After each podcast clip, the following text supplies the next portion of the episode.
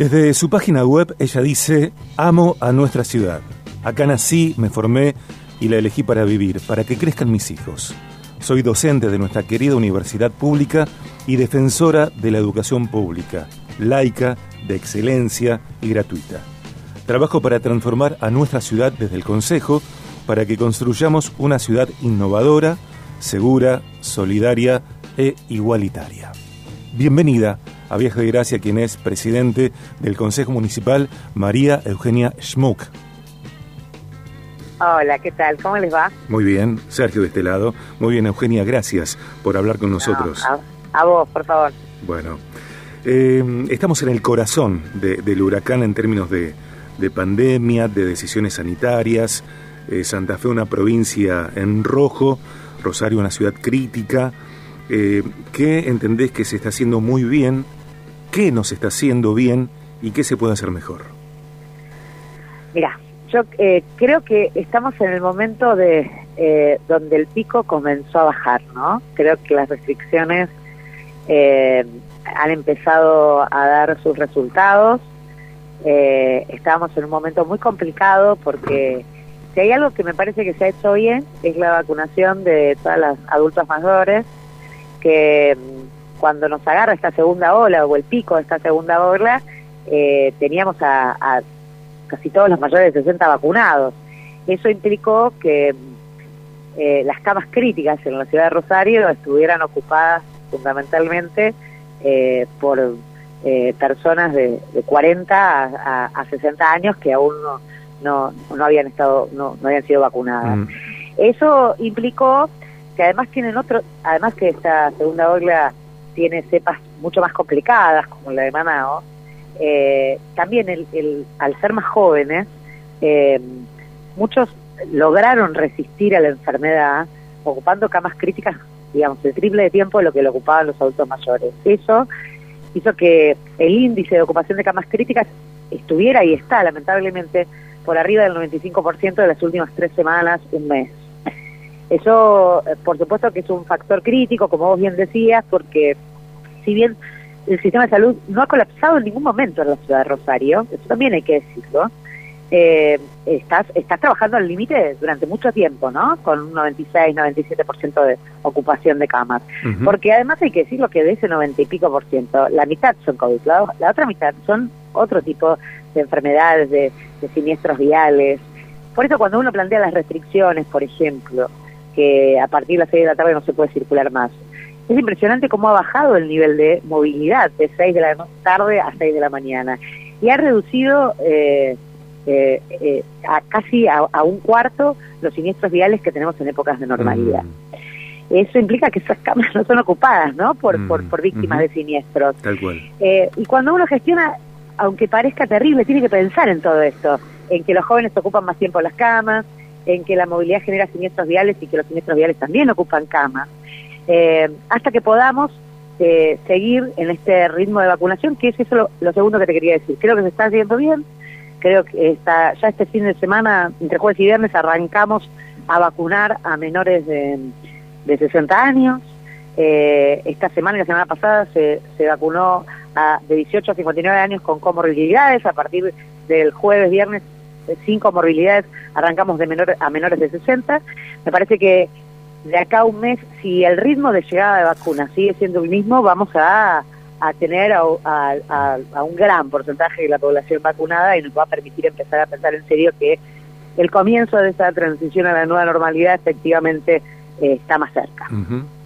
Eh, desde ya que, lo que te toca atravesar desde tu lugar de presidente del Consejo, como también para Pablo Hapkin como intendente y funcionarios y gobernantes que arrancaron en este periodo democrático, es completamente inesperado. Nadie estaba preparado para semejante quiebre en la historia del mundo y en Rosario en particular.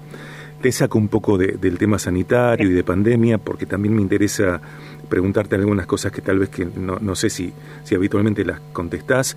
Eh, a mí me gustaría saber, Eugenia, qué, qué herramientas de, de, liderazgo, de comunicación efectiva, eh, pones en uso para generar que distintos espacios políticos se reúnan en torno a una mesa de acuerdo en el Consejo.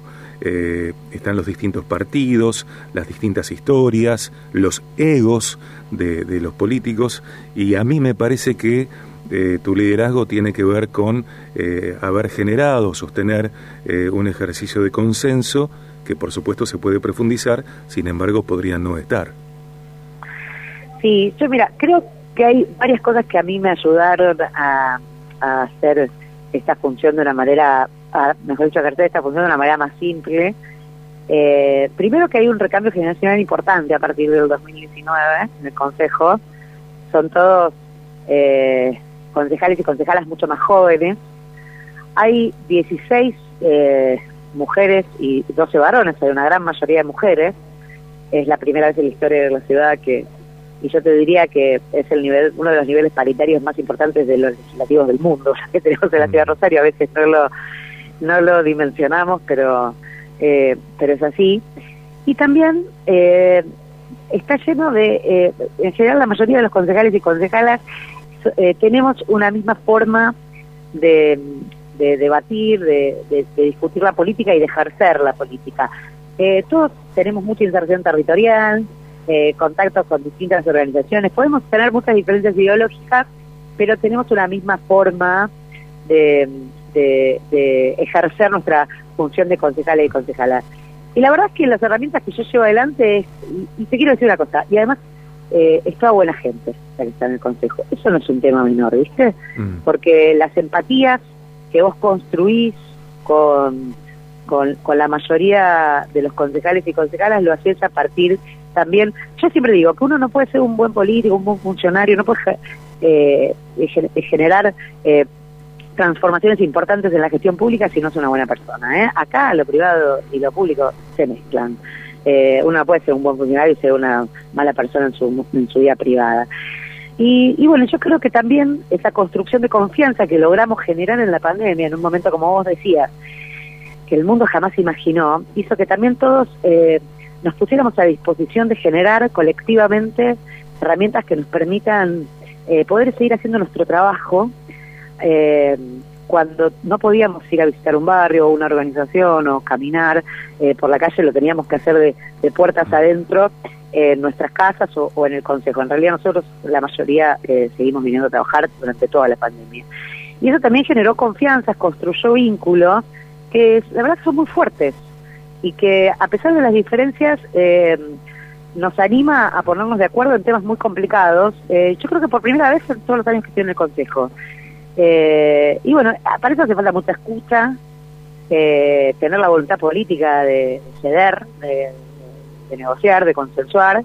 Eso no es muy común en la política, mm. pero bueno, yo vengo de una de un espacio político como el intendente, como Pablo Hapkin, en donde siempre nos gustó el camino más largo, que es el de escuchar, el de ponernos de acuerdo y el no de imponer. Y bueno, yo creo que a la larga esa, esa forma, esa práctica da sus frutos y y una, y una estabilidad que yo creo que nunca se tuvo, ¿no? En la ciudad de Rosario y esa relación tan permanente y cotidiana entre el Consejo y el Ejecutivo. Sí, si en 2023 tal vez sea prematuro y seguramente me podés decir que, que están en el medio de, de la resolución de, de, esta crisis pandémica. Sin embargo, también entiendo que lo que vaya a suceder en un futuro es algo que uno empieza a construir con las decisiones del presente. Si en 2023 Pablo Hapkin va por la gobernación de la provincia, ¿Vos vas a ir por la intendencia? Eh, ¿Te gustaría ser intendenta de Rosario? Lo segundo, obvio que sí. Lo primero te diría que es muy prematuro. Eh, te juro que no tenemos tiempo eh, ni, ni, ni, de debatir del, cronograma electoral de, este propio año, mm. imagínate, de cada dos años tuvimos que dedicarle tiempo a las apuradas, a la conformación de alianzas cuando no se había cambiado el cronograma electoral, ahora por suerte nos dio un poquito más de tiempo porque la verdad que estamos todo el tiempo eh, 24 horas del día, los 7 días de la semana trabajando, no solamente por esta crisis sanitaria, sino también porque tenemos que hacer convivir la gestión pública eh, de la cotidianidad, de la cercanía que tanto que tanto nos interesa con la gestión de esta pandemia, ¿no? ¿Cuánto hace que no haces un cheesecake? ¿A vos? No te lo hice nunca. Jamás, jamás. Menos mal que no estaba en una promesa de campaña. persona, acabo de decir Yo voy a decir que si vos prometés... mira, si te presentas a la Intendencia y prometes cheesecakes, yo voy a decir, no, no, le crean. No le crean. No, no, no, totalmente te banco, tenés razón. Y, hace mucho que no lo hago, ¿eh? Creo que desde que arrancó la pandemia estoy seguro. Hace muchísimo que no lo hago, pero te voy a hacer. Lo voy a hacer, te lo voy a hacer. Cuando lo haga, quiero que lo digas. Por supuesto, olvídate. hace como dos años que estoy Olvídate. Eugenia, gracias por esta conversación. Volvemos a hablar en un tiempo y, que te vaya muy bien en, en todo. Igualmente, te mando un beso grande. Un beso. María Eugenia Schmuck, presidente del Consejo Municipal. Consejo Municipal de Rosario. Escuchar. Dialogar. Proponer. Legislar. Un consejo en movimiento.